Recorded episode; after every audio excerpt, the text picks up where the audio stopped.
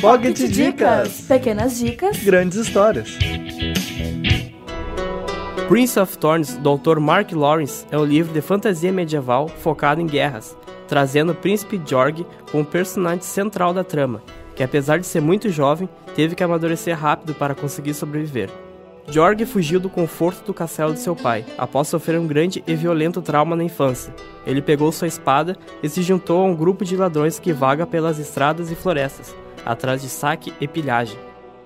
Ainda jovem, se provou muito habilidoso e determinado, lutando igual para igual com homens muito mais velhos e fortes. Logo ganhou respeito no meio daqueles ladrões, e mais tarde se tornou líder daquele bando sanguinário. Suas ambições de vingar sua mãe e se tornar rei é o que guia o primeiro livro da trilogia.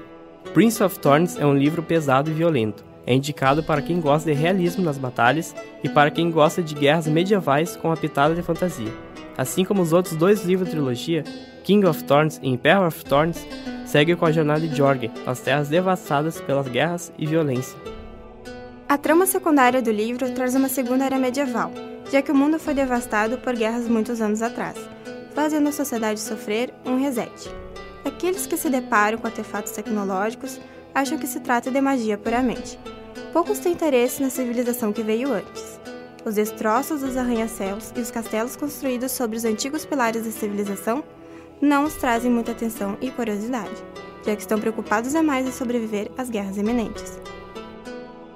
Ainda há esperança das pessoas voltarem a evoluir, do fim de uma civilização criar uma nova, e sem cometer os mesmos erros. Isso se Jorg, o príncipe dos espinhos, alcançar suas ambições de se tornar imperador, para pôr fim às guerras. Sua pocket dica da semana fica por aqui. Até a próxima!